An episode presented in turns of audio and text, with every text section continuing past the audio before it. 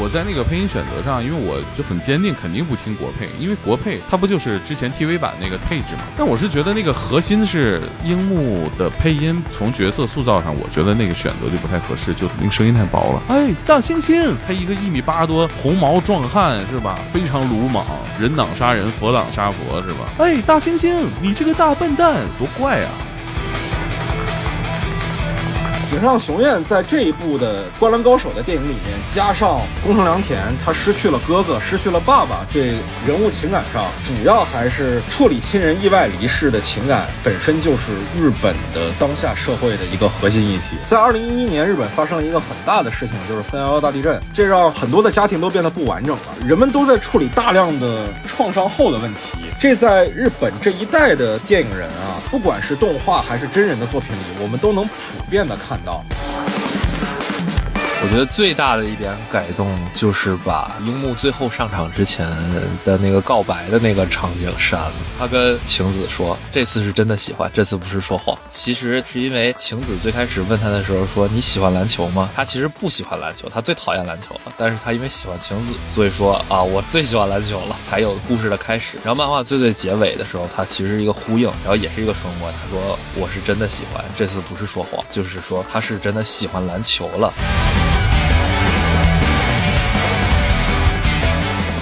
大家好，欢迎收听散场通道，我是麦高芬。今天我们来聊一聊正在电影院上映的《灌篮高手》的电影。今天跟我一块聊天的呢，也是两位既是《灌篮高手》的漫画迷，也同时是篮球的球迷的朋友。一位是播客《天才捕手》的主播猛哥。Hello，大家好，我是天才捕手 FM 的猛哥，感谢老麦的邀请，跟大家聊聊天儿。其实之前很早就想跟猛哥找一个适合聊篮球的节目聊一聊，对吧？但是一直到今天这个 对想法才实现。这两年也确实没有什么特别适合聊的啊篮球题材的电影。对我们不是同一个人的球迷，但是我们是同一个人的黑子，啊，露出犄角了是吧？露出了犄角。猛哥是谁的球迷啊？我一直还没问呢。啊、科比、库里、加内特，哦，那除了加内特也没什么区别嘛，对吧？对对对对对。那是谁的黑子？我觉得大家可能经常看篮球的也都能猜出来了，是吧？我就是个普通球迷，谁黑子最多，我就是谁的黑子。好，今天的另外一位朋友呢，是我的大学同学，网名叫车站送别，我们可以简称他车站呃，大家好，我是车站送别，我不是黑子啊，我是理智球迷。啊。你要是理智球迷，那你出去吧。开玩笑的啊，因为我自己其实不是一个《灌篮高手》的原作的粉丝，就是我大概只是知道流川枫、樱木花道，或者说那些比较有名的名场面，比如说三井寿说“教练，我想打篮球”这种的。所以其实我在进电影院之前是对这个作品不太了解的。我想先问一下两位对这个作品的了解大概是一个什么样的程度呢？我其实，在小学的时候和你现在的了解程度可能差不太多。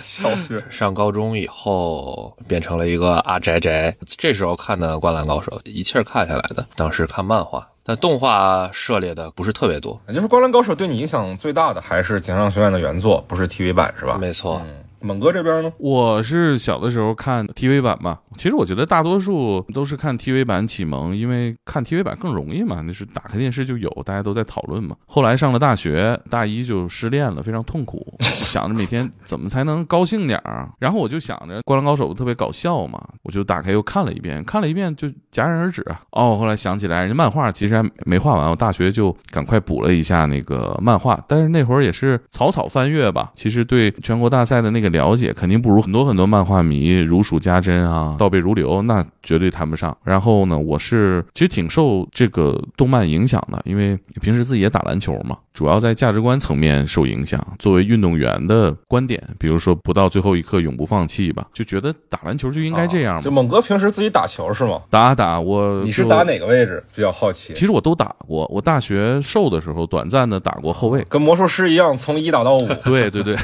取决于什么级别的对抗。假如说今天班级比赛，那我绝对从一打到五，是吧？假如今天系级的比赛，我就只能稳稳的打中锋和大前锋。但如果要打校级的比赛，我就牢牢守住板凳席这个角色。气氛组。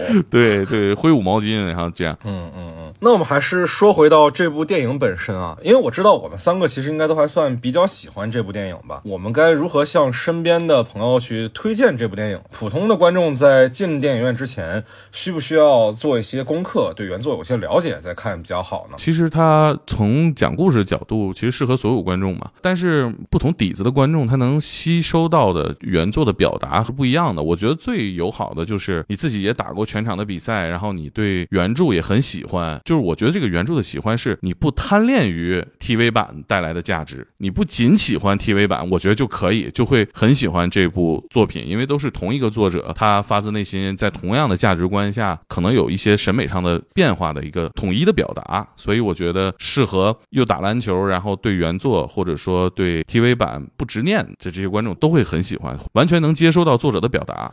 当然了，这部分观众归在我们节目出来之前都已经看过了啊，也也有可能没看，因为我。我那天看一个评论，我觉得说的挺好的，就是八零后工作生活都比较忙，他不见得追得上哈。你像我觉得最狂热的就是有印象吗？他在日本上的时候，其实我周围就有人直接就是到香港去看了。啊，我觉得那部分的看也狂热吧，但总有很多人还是没看的。我觉得如果是路人吧，要做什么功课，我就首先理解篮球的这个基本的比赛的逻辑就可以了，然后大概了解一下这五个人谁都叫什么，我觉得就就没问题了。因为他那个比赛其实我觉得解释的不多啊，就关于各个位置啊，应该多高也没说呀。就是那如果工程这么矮的话，他为什么会出现在这个队里呢？就是可能对篮球的基本的规则和位置的分工了解一下，大家就能理解。其实我觉得也就这样了吧。嗯嗯嗯，车站怎么看呢？我觉得这部电影比较适合对于《灌篮高手》这个电影版没有什么预设的人。可能一般观众呢会对一个已经有 TV 版、已经有原作的一个动画电影会有一个非常鲜明的一个预设，比如我。但是其实和我之前的预设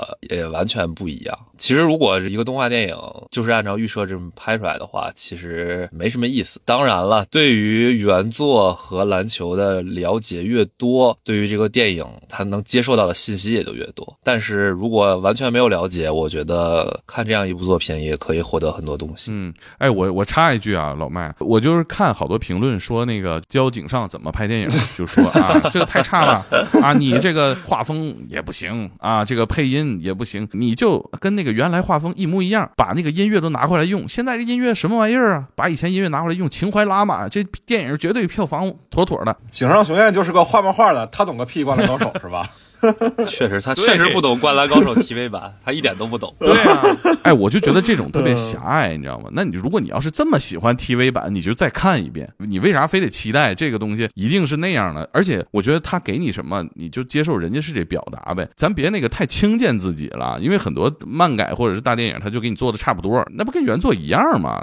他有有表达有发挥，他其实是额外的东西嘛，是吧？人家已经就是给你做新东西了，你就别太轻贱自己，说我就吃那口好。好的，我你就再给我一遍，这不创作者嘛，对吧？人干工作就是给你创新的。对，其实我自己目前看这个片子是看了两遍嘛，第一遍是跟车站一块儿看的啊。当时其实我看完的时候就跟车站在讨论这个事儿，说这个片子会不会对于纯路人观众稍微有点门槛儿？因为他自己看完的时候是会觉得，就是说里面截取的一些原作的片段没有前言后语，对于普通路人不太友好。但是我当时觉得，可能因为我有篮球的一些观赛的基础，所以我看起来没有觉得有很大的障碍。然后。后为了验证他这一点，我前两天又带我对象也去看了一遍。我们看的还是国语配音吧，因为我之前第一遍看的时候是日语，我想对比一下，所以就去看了国语。他看完之后，他是一个对于篮球文化和原作都几乎可以说是一无所知的人。篮球基本所有的规则，包括什么走步啊、二运呐之类的，他可能完全都不知道是什么意思。但是他跟我说，他看这一部的时候就没有觉得有任何理解上的困难。可能具体的规则，比如说讲到具体某一一个。犯规的时候不知道是因为什么犯规，但是在大的情节的理解上是没有问题的。我们之前可能担心的，你比如说片子里面所塑造的几个人物，可能他们的基础性格观众不熟悉，或者说是利用的截取的这一段原作里面的情节没有前言后语，对于普通观众来讲都不是问题。所以对于我而言，我觉得这个片子就是确实像猛哥所言，这个片子它很适合所有人去看，它不是非得要求你对原作有多大了解，甚至不需要你对篮球有多大了解。如果你对对这个题材感兴趣，其实你就可以去看。如果你不了解，你去看了回来，你在对原作有些了解之后，就像我一样，我在第二遍看之前，我去对原作做了一些了解，再去看，其实它获得的乐趣是很不一样的。然后，其实还想聊一个话题啊，就是我们该如何去选择电影院上映的这些版本啊。这次其实国语配音版有一个卖点嘛，就是它配音和原来 TV 的那个配音有几个人是一样的。对对对对，其实就是流川枫和樱木花道两个角色的配音是沿用了当年的台配版的两个配音演员。哦，他俩台词也不多呀，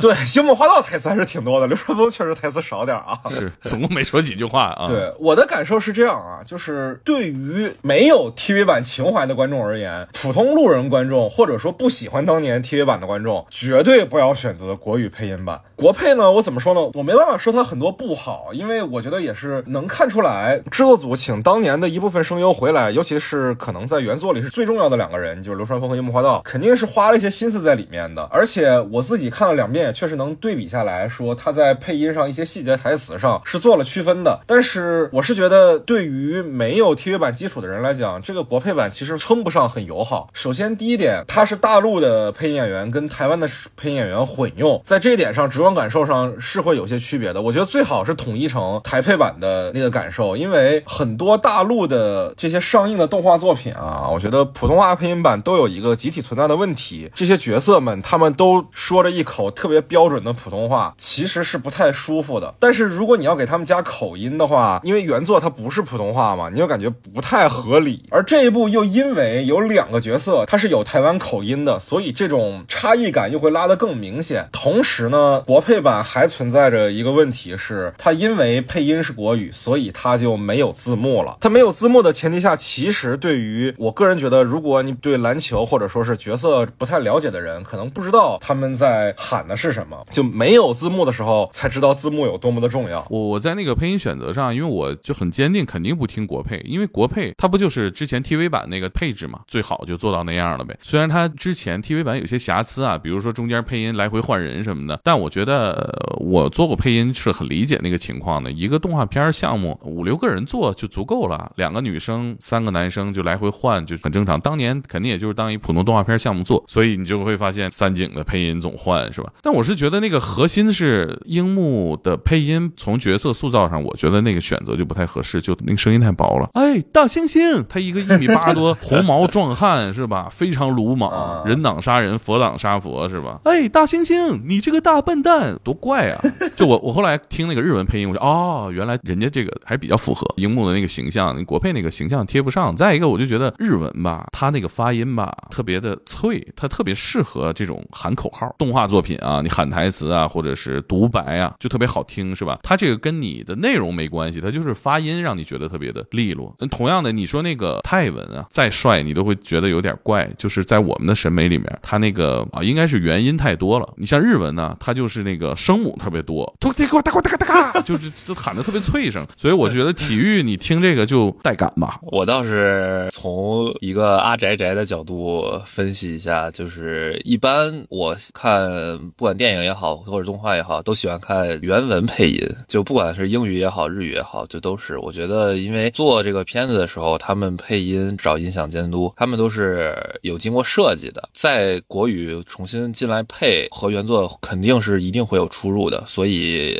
比较好的体验，我觉得还是听原文配音会好一点。对对对，尤其对嘴这个事儿上，动画更是会单独设计，比电影要求还要多一步。很多动漫他做的时候不就是先配好音，然后再去画嘴嘛？电影里面有的时候他拍的时候那个嘴就对不上，就我们配音的时候也遇到过这情况哈。有的时候你还能赶上那种导演嘴硬，就说我当时他就能讲进去，其实他就是讲不进去了。所以配音的时候会单独做一步，就是把嘴改好，然后也会对台词做一些细微的修改。所以我觉得车站说那个就是为了这个设计的一些对话，要改成国语会损失掉那个那个契合度，一一种原教旨的心态，对吧？对 对。那我们说回到影片啊，在接下来的讨论里，我们可能就会聊到一些关于影片内容的讨论了，以及一些原作里的情节。如果还没看的朋友比较担心剧透，可以先看完作品本身，再来听我们接下来的内容。就按照我们的节目的惯例啊，我们还是要给这个电影打个分。满哥先来吧，还是满分多少分？十分，十分制。我觉得如果啊，从我个人呢打一百分是吧？十分满分打一百分啊？对对对，就是情感上啊，因为我是完全被调动了，完全被调动了。从电影作品啊，路人的角度看这。这个，我觉得能打个七分吧，因为从漫画迷或者说是这个 IP 的受众来讲，那打一百分啊，那真是不多了。被他感动了，然后感觉跟他共情了，就井上也成长了，你也成长了，他也知道自己用户成长了，他在给十几年后的一群朋友在讲回忆当年的那些画面，然后你能看出来他对剧情的筛选、对场景的筛选、对画面的筛选、对台词的筛选，就是能看出来大家都长大了。就像你小的时候经历了一件事儿，然后你过了十年，你再想起来的时候，在你画面里组织起来的故事是不一样的。井上也一样，他给我们展现的是一个追求那种电影感的那种真实的一个灌篮高手的故事，他没有那么夸张，对吧？干到住院是吧？牙干飞了没有吧？他也把生活的视角从球场外、从学校里一直拉到生活里，所以我就觉得这个就像你跟井上作为创作者十几年没见了，然后你们一聊这些真实的记忆支撑着我看完了这个电影，才有这么大的共情，所以打一百分就是完全是情绪分了。好话我觉得很多啊，说也说不完，一会儿可以详细聊。就是打七分主要说扣那三分，对吧？应该是这样。我其实看这个电影映前的预期，因为我知道是三选二嘛，确实大部分三选二看着就跟玩二 K 也差不多嘛，可能有的时候质感还不如二 K 吧，就就那种。我第一次看三选二是那个亚人，会有一个割裂，就是有的时候静下来了，你看这动漫挺好，三 D 的部分一出现了，你就会觉得有一点割裂。然后我看了能看到的所有的《灌篮高手》的预告片、影像资料，还是挺僵硬的。但是我看完之后很奇怪啊，因为电影宣传都会把最好的东西放给大家露一小手，但是所有这个片子里面好的全都没有在这个预告片里出现，就是它复杂的那些动作场景设计、精密的这种节奏的剪切，都是在正片里才有。所以看完之后感觉太克制了，这个宣传上太克制了。他哪怕把最后特别棒那个十几分钟动作戏露一小手，觉得都不一样。他宣传用了樱木在那投篮训练，哎，我就觉得有这必要吗？这这这段有什么可看的？还有那个宫城和他哥哥小时候那个段落吗，那个段落其实也是全篇我记得是第一个镜头吧，对对就其实炫的算是。挺失败的，但是一直在宣传期能反复看到。对，就是很奇怪，就是你展示这个东西是想让大家来呀，还是不来呀？就也不明白为什么。但是那场戏其实能看出来他追求的那个动作的细节，就是你看那个 TV 版里边，他其实对篮球的展现是比较弱的。原作党一直喷 TV 版最大的原因，我觉得就是在篮球的展现上是非常非常业余的，能看出来这些画手他根本就对篮球不了解，或者说不愿意为了他去做功课，所以才会有井上也在自己作品里吐槽说，哪有人过半场讲那么多句台词啊？那半场到底有多大呀？他那个内心戏，你你不应该通过边运球边说来展现，对吧？他可能是个慢动作，我说完了，然后运球是一瞬间的，但我内心里边的这种复杂的情感可以慢慢说嘛，对吧？但是呢，TV 版是边运球边想，边运球边说，然后就会运球运了半分钟，是吧？足够那个 NBA 球员德文哈里斯跑三个来回了，半分钟足够得十三分了。对呀、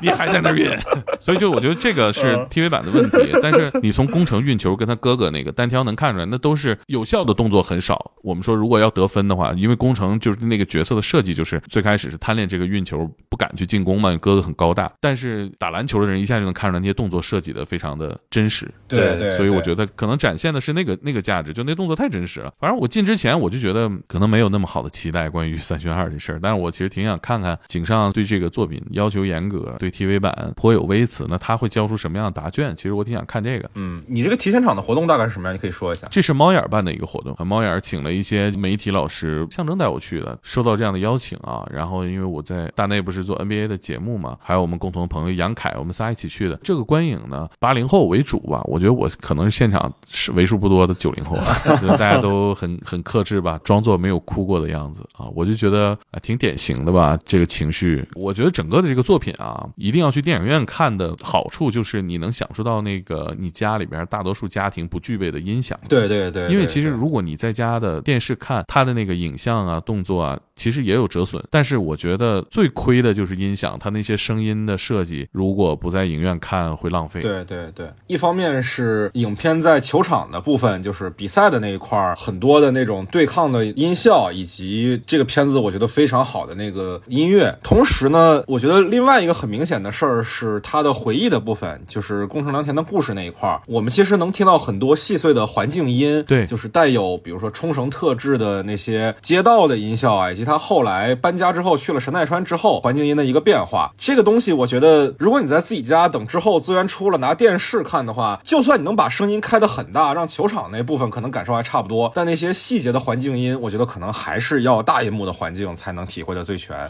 对对对对对对，反而不是那些最热闹的场面。就是那个体育场内的那个音效做的也特别好，就声音设计，就是它那层次感很好。就如果大家小时候去那个体育场或者体育馆开过运动会啊，可能会想起那那一幕吧，那个嘈杂，然后给人那种压迫感。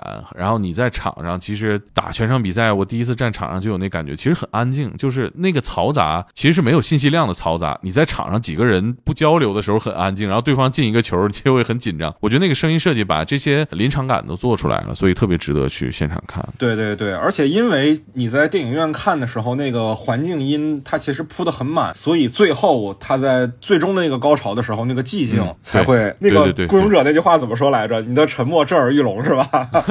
所 所以就是那些偷偷拍的那些啊，其实对这个片子折损是巨大无比的，不管是画面还是声音。对对就是你你你看了那个视频，你就啊不就这样吗？其实远远不是这样。我觉得千万不要去拍这个东西，大家就晒朋友圈。我觉得大家可能不知道这东西不好、不文明、不礼貌，是吧？你晒这票根儿，你上网搜搜网图，或者你预告里截点图，对吧？你拍现场那个东西，就一下把人家原作的质量给降低了。对啊，我觉得现在绝大多数的影城大厅里都有很多的物料啊，你拍那些多好啊，为什么要拍银幕呢？就是啊，你你手机也拍不清楚。是，我觉得这个平射犯法这个事儿啊，我台已经反复在节目里普法过了，嗯而且主要是影响同场的其他观众，大家都在沉浸在那个氛围里，然后突然前面有个人手机屏幕一亮，哎呦，特别影响，是不是？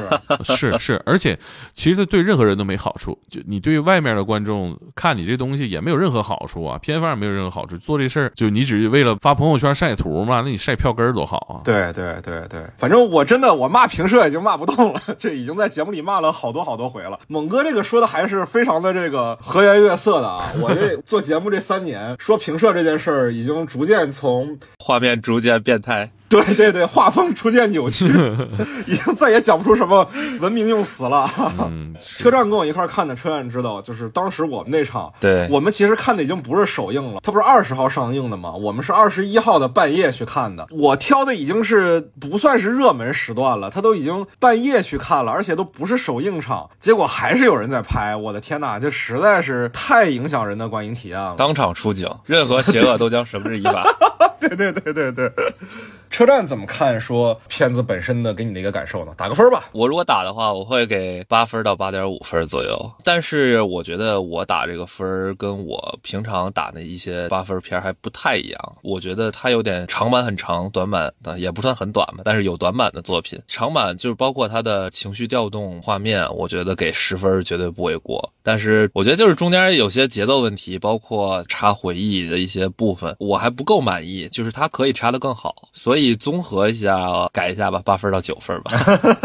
因为确实啊确实很不错，确实很不错。我觉得他在整个打球的这个画面设计上，就不只是《灌篮高手》TV 版了，就是和普通的一些动画，它的我觉得它整个思路是不一样的。就像刚才猛哥说的，确实是参照了一部分电影的内容，有感觉到他很想努力的往真人这边做，就包括他很经典的一些动画、漫画式的一些分镜，其实他并没有太给，给的非常给的机位都是那种很运动、很流畅的机位，而不是说像更多的动画选择的就是一些特写，它给的都是一些很全，然后很大、很流畅的这么一些镜头，我觉得给法非常好。虽然三选二这个问题确实是我我个人其实也有点原教旨，呃，我对三选二的作品其实是很有偏见的。你要么就整个就做三 D 动画就完了，你三选二有的时候和背景是确实是会非常割裂的，让我看的是会很难受的。包括其实一上来就是宫城和他哥的那场戏，能看出他动作设计确实是用心了。他本人的访谈，他有提到，因为要做这个作品，他很多画师都是在学篮球技术动作，是一定要学。学会的，能看出来他那个动作确实是有经过设计，但确实那个画面看着 让我有点想点右上角，但在影院里点不了。但是后面沉浸下去看他，其实三选二不是问题，因为他三选二它可以让他的动作变得更流畅，所以其实这个三选二用的是对的，要比二 D 作画冲击力更强、更流畅，我觉得是非常好的。我不太了解啊，就是我们刚才反复提到有个概念叫三选二啊，我没有穿越学过动画领域的知识啊，他是不是意思就是说他用 3D 建模的东西去设计动作，然后在在后期的时候把它的质感改成手绘的感觉？对对对对对对，应该是应该是啊。那我其实比较好奇，就是它这个 3D 的部分是纯粹的建模，还是说有动作捕捉的参考呢？我觉得这部作品应该是用了动捕了。这个如果是纯手 key 的话，是 key 不过来的。我从一个一个影视后期工作人员是吗？对，影视后期工作人员的角度看，觉得应该是动捕，而且他做的很流畅，肯定不是手提的。肯定有动作捕捉，他那个不用动捕，应该我觉得很难做，尤其运球啊这些，而且动捕很方便。它不是一个很高端的技术是吧？它一般是一个比较方便的技术是吧？对啊，对啊，对啊。哎，你们看过那个零秒出手吗？也是井上的一个作品，也是讲篮球的对吧？对我漫画没看过，但是我看过动画。那个动画讲的是地球人跟外星人打篮球的事儿，空中大灌篮 有那意思吧？但他那世界观不是说魔幻的，是个科幻的，它就是未来世界星球之间有交流，然后也是人种混合吧。他其实可能想讨论那个，那里边有。一个非常像仙道的角色叫 D.T. Dream Time，就是说他组织的时候，你就仿佛 Dream Time。他那里边就有动作捕捉，所有人其实扣篮动作都是一样的，就是小时候玩那个二 K，其他的戏都是二 D 的，然后就到那儿的时候突然就变动作捕捉了，你就能看出就割裂非常大嘛。因为其他的动作戏都是画的，都是动漫的，但我觉得《灌篮高手》里面这些，它其实还不是那么特别真实的那种动作捕捉，就是说跟真人一样一样的，我觉得还不一样。他在那个幅度上啊。包括那个自然的感觉上，我觉得可能还偏漫画一点、动画一点，要不然那割裂感就更大。对我其实感觉在最后一场打山王的这场比赛里面，就是全篇的这个主线这场比赛当中，我感觉其实他的动作捕捉用的量应该不是特别多，我感觉用的量比较多的还是回忆的部分，好像会多一点。花式运球嘛。对对对对，因为到了最后这场核心大战的时候，好像他的分镜设计还是会更加的丰富一些。对他追求的。跟漫画的动作一样嘛，所以那个就是你不是一般人能做到的动作。对对对，樱木那个篮板最后那个姿势是非常非常夸张的，就是不太能碰得到那种姿势。对对对，而且三选二这个技术说到底，绝大多数的时候在动画里运用是为了省钱啊，也有作品把它作为一种风格化的工具来使用，但是大部分情况下还是为了省钱。呃，并不是大部分，一一部分吧。啊，OK OK OK，我自己在看井上学院采访的时候，他也有谈到过，说为什么在今天。二零二零年之后，他会选择重新把《灌篮高手》拿出来做一部电影。其实也是聊到说，一方面是他的有一些自己想表达的东西，另外一方面是他觉得技术终于成熟到可以支撑做一部这样的运动题材的电影了。前年其实也有一个动画电影嘛，当年也是引起比较大的风波，就是《EV 中》嘛，里面也用了大量的三选二的内容。但是我现在看《灌篮高手》这部电影版，我觉得它的三选二的部分起码是比 EV 的那个时候还是要强很多多的。然后。因为我跟你们俩立场其实不太一样嘛，我不是一个原作的粉丝，其实根本就没有看过原作啊。最直观的一个感受就是，我进电影院之前根本不知道宫城良田是谁。原作里其实首发五人嘛，流川枫跟樱木花道，我觉得不说了，大家就算没看过这个作品，对篮球也一无所知，起码这两个名字，我觉得应该都还是听说过的。毕竟是一个在当年影响力很大的作品，路人皆知，所有人都在讨论的作品，你就算没看过，你也多少会受到这个影响。同时呢，你像三井寿，他有他的名场面，可能大家玩社交媒体的时候也都。多少能看到那个教练我想打篮球的那个 meme，再比如说赤木刚宪大猩猩，这也算是比较有名的一个人物形象。但是我确实首发五虎里，我根本不知道宫城良田是谁，直到进电影院我才知道，哦，他是这一部的主角。所以我是挺意外的这一点上。另外一个我比较意外的事儿，就是长篇作品改编成动画电影的这个过程里面，很多的创作者都要面对一个问题，就是你要怎么去浓浓缩原作，因为往往原作的体量要比你电影能呈现的时间要大很多。你像 TV 版的常见的情况是注水嘛，对吧？是可能有很多原创剧情，但是你放到电影版上怎么去做取舍，就变成了一个很大的话题。那在这一部里，他选的是打伤公高这一场球赛来贯穿始终嘛？首先就是我在进电影院之前，我知道伤公高是一个很强大的对手，因为我记得我当年上高中的时候，学校里边打比赛有一个班，他们班的统一的队服上面就写着山王公高。我当时知道那是引源自《灌篮高手》，但是我知道原本的就是主角们穿的球衣是红色的，不是这个。那我在想，那他一定是大 boss 的穿的衣服，所以这个隔壁班 才会选这样一个球衣来当自己的队服嘛。我一直不知道说这场比赛最后主角们的球队，当时我还不知道叫湘北啊。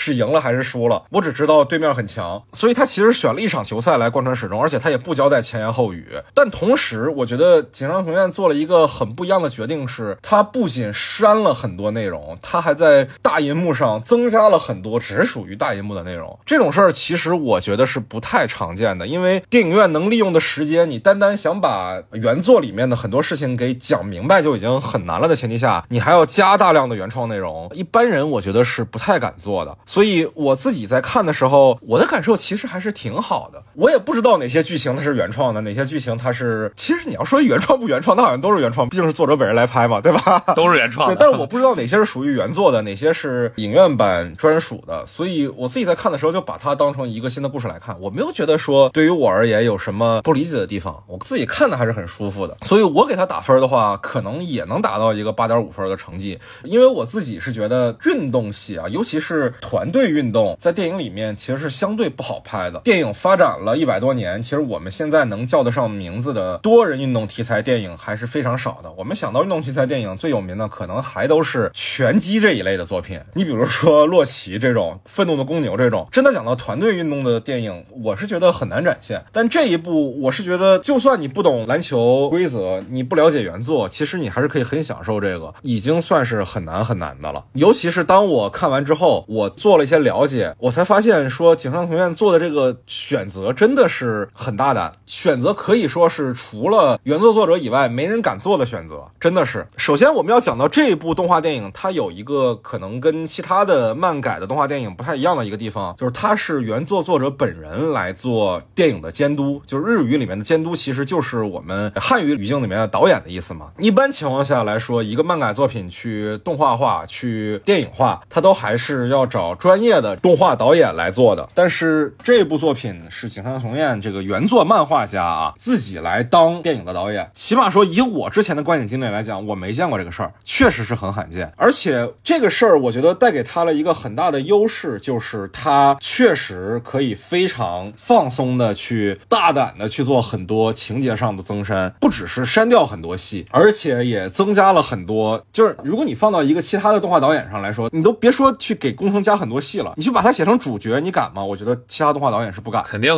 是把工程删了。对啊，大家进电影院的理由肯定还是因为流川枫和樱木花道。如果你是一个第三方的动画导演，你接了这个活儿，你把主角改成了工程，你肯定要被骂的呀，肯定要被戳脊梁骨的呀。但是只有说井上学院自己来做这件事情，他才不会被质疑懂不懂灌篮高手这个问题。但其实我觉得把工程作为主角也有一点问题，就还是节奏上的，因为樱木花道是原作。主角他确实是跟他台词一样，最闪耀的就是在这场比赛。但是电影把宫城良田作为主角，我觉得还是有一点点割裂。我我我其实打七分，主要问题就在于故事这一部分啊。看没看过原作，其实都不影响你得到一个事实，就是这个比赛最后是樱木搞定的。最后那半分钟吧，你宫城基本就是只能旁边看热闹了。我是能接受这样的故事啊，但如果这个电影的比赛占了。一半儿，然后你最后比赛不是通过主角突破自我来解决的，我就觉得这个可能要扣分吧。啊，再一个就是选工程，我也觉得那个故事是吧？亲人离世，反复离世，然后疗伤这个故事，反复离世不不意外。他开始不意外，后面也不意外。我不是说一定要追求意外，总之就是后面的一切，在你最开始那一刹那，对于很多观众来说都能想到了。嗯，我第一遍看的时候也是被牵着走了啊，其实没有太留意大家的场上表现到底是什么样，就觉得好像是一个五人的团队共同解决一个困难，有点像西天取经那种。但是其实我第二遍再看的时候，我就发现，哎呀，宫城这个角色虽然给他的戏份很多啊，虽然他是片子的绝对主角，他有大量的前史，但是其实他在这场比赛的表现可以说是相当的拉胯。对呀、他全场其实只靠罚球得了两分，这种表现在虎扑上是要被打三分以下的。你说他失误那么多，我就觉得那会儿对于控球后卫的偏见吧，就是不得分。包括原作里对于申金，就是日本第一高中后卫的一个评价，就是哎呀，看他不看人传球太厉害了。no look pass 是吧？对，对，我觉得除了除了得分这块儿，工程完成的贡献不大，在这个比赛里头哈。但其实如果你要着重展现的是他克服自己的障碍，然后突破了自己的情绪的枷锁，我觉得那都能接受。确实场上他实在是给不上多大力啊。其实对于他突破最大的塑造，其实就是场上的双人包夹嘛。对对对，一半音乐给他那那段当然很完美，我觉得做的非常完美啊。只是那那一刹那，对于解决这个问题，其实不是最关键，最关键的还是像原作里面一样，是流川枫的传球和樱木花道的突破自我。对对，所以其实其实是有点割裂的。对，如果说我们现实当中在篮球层面解决这个问题，当然也不可能是安西教练那样布置去解决。你应该怎么解决啊？应该给到运球很好、速度极快的流川枫，让他接到球突破半场，对吧？你赤木发球发出来之后，三井接球再给流川枫，流川枫一马当先直接冲出去，这不就解决了吗？就你你给你们身体上最具劣势的，其实你服务于这个故事，我可以理解啊，但是它不是个最优答案吧？对，而且这点上其实也是这个影片的一个扣分项啊，就是一方面是井上雄彦他确实呃很想把工程这个角色塑造好，我觉得是不是也存在着一些作者本人对这个角色的愧疚？因为我也花了点时间补了一下原作啊，我感觉就是所有的首发五虎里面，就是工程的塑造是最少的。对他的塑造基本等于零。可能是空间也比较大嘛。它空间这么大，你就不会得罪任何的原著党对于这些角色的想象。比如说，大家对三井家庭的想象，对流川家庭的想象，是吧？对樱木家，他反正工程人气第一，故事少，但是改动空间大。嗯嗯嗯嗯嗯，一方面是他把他塑造成主角有他的好处，比如说角色的背景有很大的蓝海；另外一方面是可能也是出于他对于这个角色本身之前塑造的一个愧疚，或者说是你像现在的这个时代的篮球里面啊，控卫正在变得逐渐重要，越来越重要，这个画风都不太一样的这么一个时代的顺应。但是另外一个问题是在于，其实井上雄彦他没有去改动原本的比赛走势，几乎就是一模一样，只是删了一部分情节。绝大多数影片里呈现的情节点在原作里都有，他没有让宫城在这个影片里，在这场比赛里变得更重要。我觉得，如果你做了决心是要把它变成一个主角的话，是可以修改一些比赛内容的，没有必要完全按照原作。但我觉得，如果最最后结局改了，其实要改动的地方太多了。他对于改编，我觉得还是比较克制的。他对于最关键的一些点，我都以为最后会是因为看着那个情绪都推上来了，我都以为最后是工程解决问题。但其实最后还是樱木，就他还是对于自己原作的一种尊重。我觉得不能改原著啊，就是改原著了，那不就等于把自己桌子掀了吗？故事本身的经历就事实是一样的，就我觉得在事实基础上，你讲不同视角的故事是都能做到。比如说工程这个视角看完这个故事是这样的，那你比如说如果跟比赛更没关系的，安西教练是不是也能拍一部电影？我的山王战，安西光义的作战笔记，作战笔记上就俩字儿拼了，就也能拍。但是改我肯定是不接受，改的话，那你说工程解决，他他妈也解决不了啊。啊，那一方面是把工程作为一个主角嘛，另外一方面，我觉得影片里面一个比较明确的创作立场是把山王这一战当做是一个核心场景。首先，我想问一问两位啊，因为我目前还没有完全的整体都看完，我现在原作只看了打山王战的部分，在原作里面打山王这一战到底是一个什么分量的比赛？你们如何看待井上雄彦选择这一战为影片的主场景呢？嗯，它分量就是结局的那个一个分量，就是它足以当结局。就我觉得在设计一场比赛的细节，包括每个人物的展现，包括比赛的走向，它展现的非常淋漓尽致。其实设计一场比赛是非常非常非常难的。我们看 NBA 的时候复盘一场比赛，我们也一定会有些遗漏，不同的角色，但是这个它就展现的非常全了，每个人的表现是怎么样的，包括场上的位置什么的都很严谨。所以我觉得在原作里面，它是情绪最饱满的一个比赛，因为最后有樱木的高光时刻嘛。你要说原做，那就是樱木在这儿完成了他的故事完成了，要不然你前面渲染天才，我热爱篮球，然后我拼，你总得。落实到比赛上嘛，樱木就在这儿就完成了，就最后在这个故事里面结束了。其实我觉得原作它能作为结局，就是因为樱木把他的要做的事情做完了。我是觉得在进全国大赛以后，在场下已经渲染过什么山王日本第一，其实就是一个大山，就是一个他在那儿我要翻过去的这么一个过程，我要登顶。我觉得他已经剧本已经预定好，就是要设计在这儿一个翻越的这么一个过程。他最后赢了山王，最后输了后面比赛，其实就是他说的青春呢是总是有遗憾的吗。青春虽然有遗憾，但是我也做到些什么。就是山王就是一个做到些什么最好的证明。我觉得他对于原作来说，确实分量足以当结局，而且他是整个漫画应该是描述最多的一场比赛。我看了一下原著有三十一卷，对吧？对。然后其中有六卷多都是在讲山王这一战的一件事儿。对对，就相当于是占了全篇五分之一以上的一个分量，就这么一场比赛。对，我觉得他画之前想好了就在这结局，要不然也不会安排樱木那么。极致的表现和交代。那你们怎么看？说这影片就只选这一战呢？之前车站也跟我聊过，说会担心普通观众不了解说山王的背景，然后上来就是这样的比赛，会不会说铺垫不足啊？是不是应该选一个早一点的比赛，或者说多选几场比赛，对于普通观众来讲是更好入门呢？我是觉得一开场工程回忆完，啪的一下就开球了。作为一个电影去看它的话，我觉得一上来就是这样一个场景，会稍微显得有些太突兀了，因为根本什么都没交代。场上十个人，我只知道连工程可能都看不太出来，因为长大了。就其实我觉得对于预热这个环节来说，我觉得不一定非得加一场比赛，它可以加一点比赛之前，就是稍微加一些节奏上的铺垫，我觉得可能会更好一点。对，同意。我其实也这么想，因为。因为从一百分的视角看这事儿，我从线稿那地方整个人就嗨了，然后直接就开球，哦，太酷了！原作党都了解嘛，这是最终的决战了。但是你对普通观众来说，这到底是个什么级别的比赛，确实需要解释。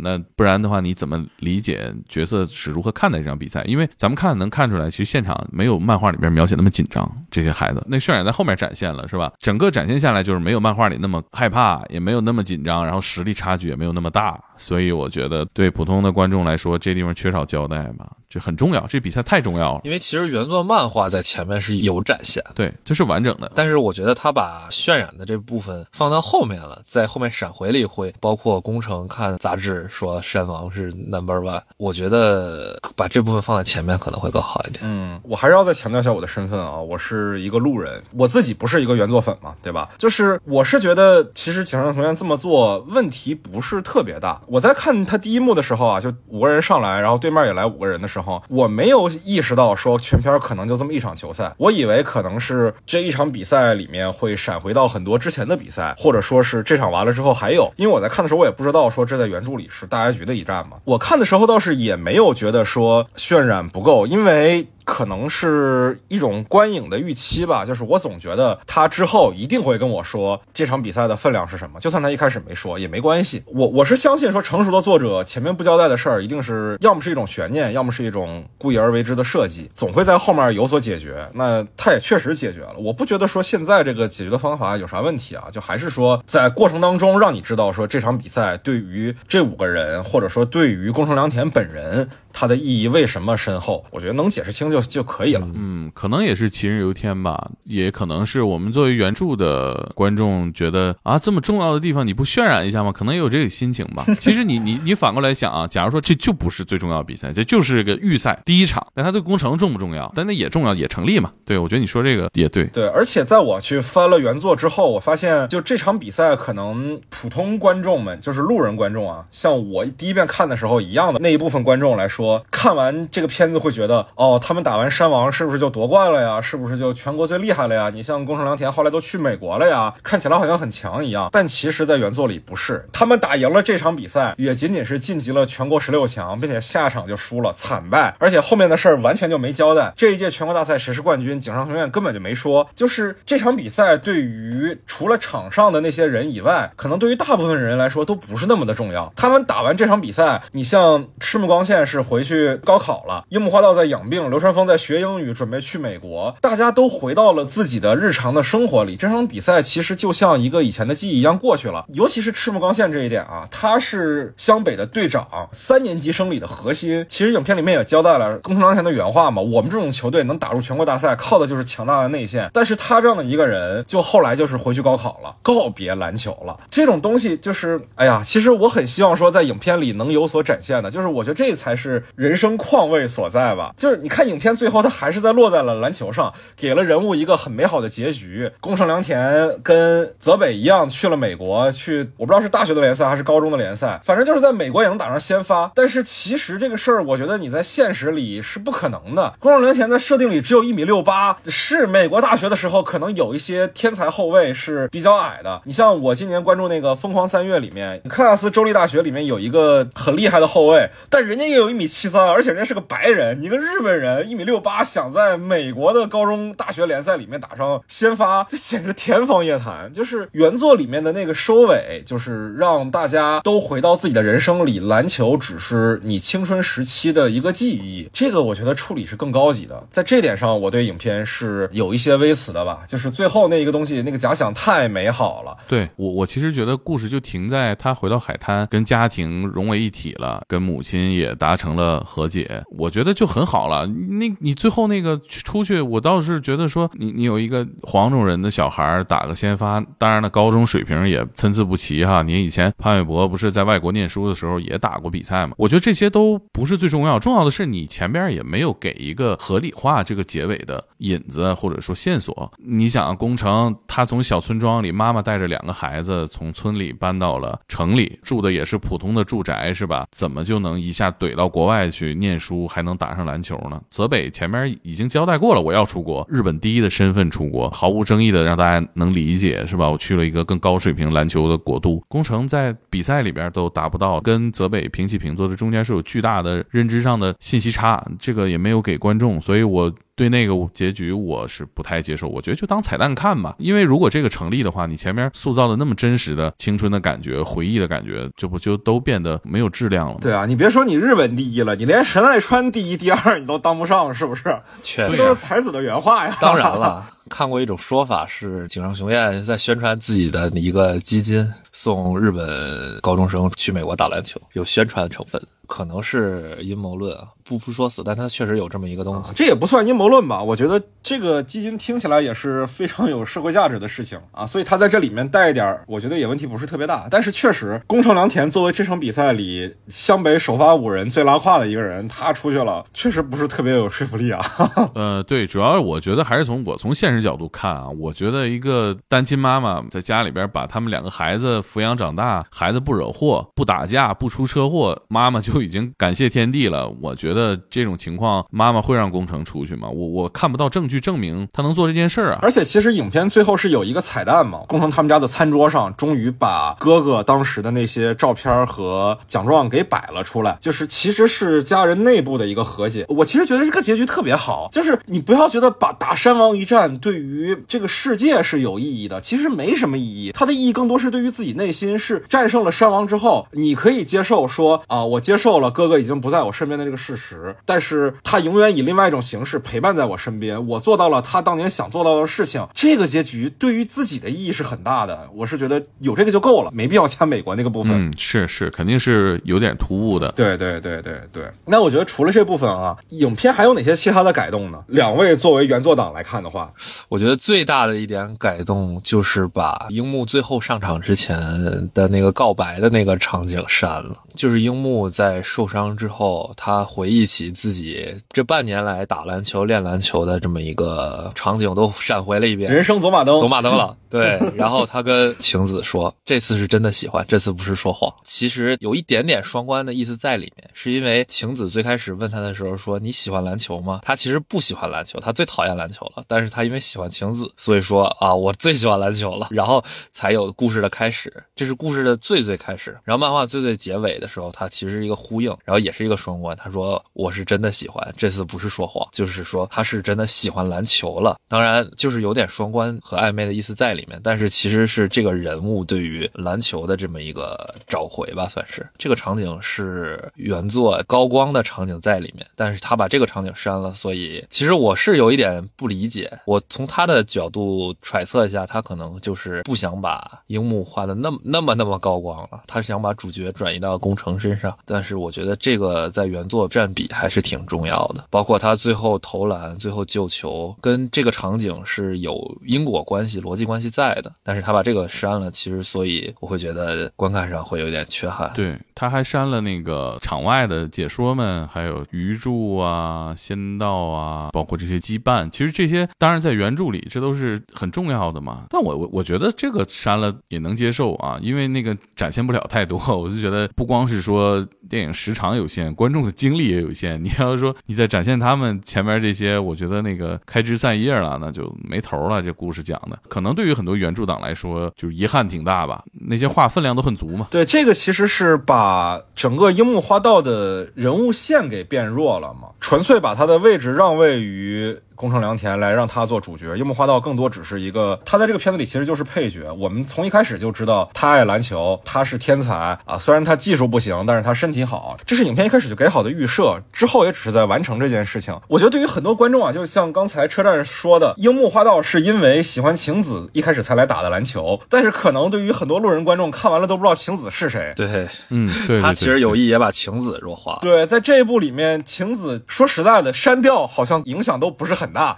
就没有任何影响，没没有没影响，除了削弱樱木花道本身的这个人物线以外，我觉得另外一点比较明确的是，其实原作里呃最核心的人物关系是樱木花道和流川枫两个人，在山王这一战里，其实也能看到很多他们两个之间的呃人物关系的变化。就是樱木花道一开始也不愿意给流川枫传球，但最后他飞身救球，是把球扔给流川枫的。流川枫也是在一次快攻反击的时候，因为撞到了樱木花道，错失了一次得分的机会。当时其实是樱木花道一个错误嘛，但是后来流川枫是领悟到了，说樱木花道站在那个位置是因为在等待他传球给自己，所以才有最后的绝杀的时候，流川枫愿意把球传给樱木花道。这个过程其实是很复杂，人物关系是翻了很多番的，有大量的心理描写。在现在的这个版本里面，我们能看到的变化只是流川枫从一个毒瘤变成了 一个愿意分享球的人，他跟樱木花道之间的这个人物关系的变化，在电影版里面是。基本都被移除了的，完全不了解原作的观众来看，可能都不知道这俩人为什么一开始互相看对方不顺眼，所以最后那个击掌的瞬间，也可能没有办法像原作党一样体会到那种和解的力量。在我觉得《井上雄彦》其实在原作里面其实是埋了一部分的情感，就是在于很多人一开始热爱上篮球，是因为单打独斗、个人英雄主义的情绪在。不管说你是看乔丹长大的，还是看科比长大的，可能更重要的都是受到这种孤胆英雄式的角色形象。的影响，但是原作看到最后，其实想要告诉你的是，篮球是五个人的事儿，你需要去信任你的队友，这才是你制胜的关键，对吧？乔丹也是因为队友成长起来，才实现了自己的两次三连冠霸业嘛，对吧？对对，团体运动嘛，肯定不能通过个体解决所有事儿。对对对对对。但是你要讲这一点，可能确实讲控卫是最合适的一个选择，但是毕竟他原作是花了很大心血在人物的变化上，可是，在影片里这部分被移除掉了，我觉得算是比较可惜。另外一个我觉得比较可惜的是，原本的两个教练安西教练跟唐北教练的斗法其实是很精彩的。唐北教练不仅是只有把球交给泽北和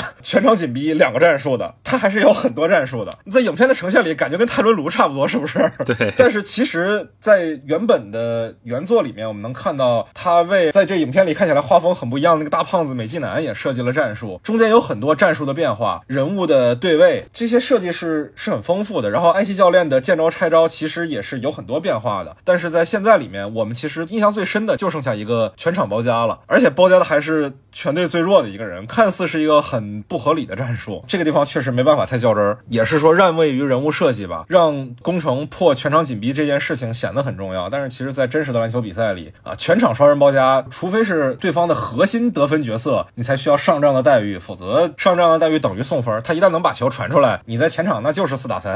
我觉得原著给的太多了，因为学生篮球啊，尤其日本这高中生当年那水平，你安排战术吧，其实训练不了什么，就你下课练一练嘛。那能练什么？能把全场紧逼、破紧逼、联防练明白，那就是王者之师了。更多的是大家跑跑篮，把基本动作做好，然后把基本意识培养好，传球、跑位。你说特别复杂进攻战术，我觉得是很难的。为什么看那个职业篮球能看出教练的水平？他其实更多展现在用兵嘛。那你要是说学学生啊、青训啊，主要展现的就是训这个部分，让大家多学点东西，然后培养一个好的意识吧。你想那个野边见广抢篮板这个细节，我记很久啊，就是他其实都不知道怎么配合抢篮板。像 NBA，我们看球都知道两个人配合是什么呀？比如说雷霆队吧，海王亚当斯去卡位，然后威少冲抢跳起来，因为他跳得高，亚当斯卡得好，这就是一个简单的篮板配合。比如说加内特当年抢篮板也是有这样配合，一个肉盾在里头顶，另一个冲抢跳，各自干各自擅长的事。野边边见广根本就不知道这个知识点，他看见那个大和田把樱木挤开了，不跟他比弹跳，然后等球落地接球，然后野边见广捶了一下手，哦，原来还可以这样，就是他来不及学这些，根本就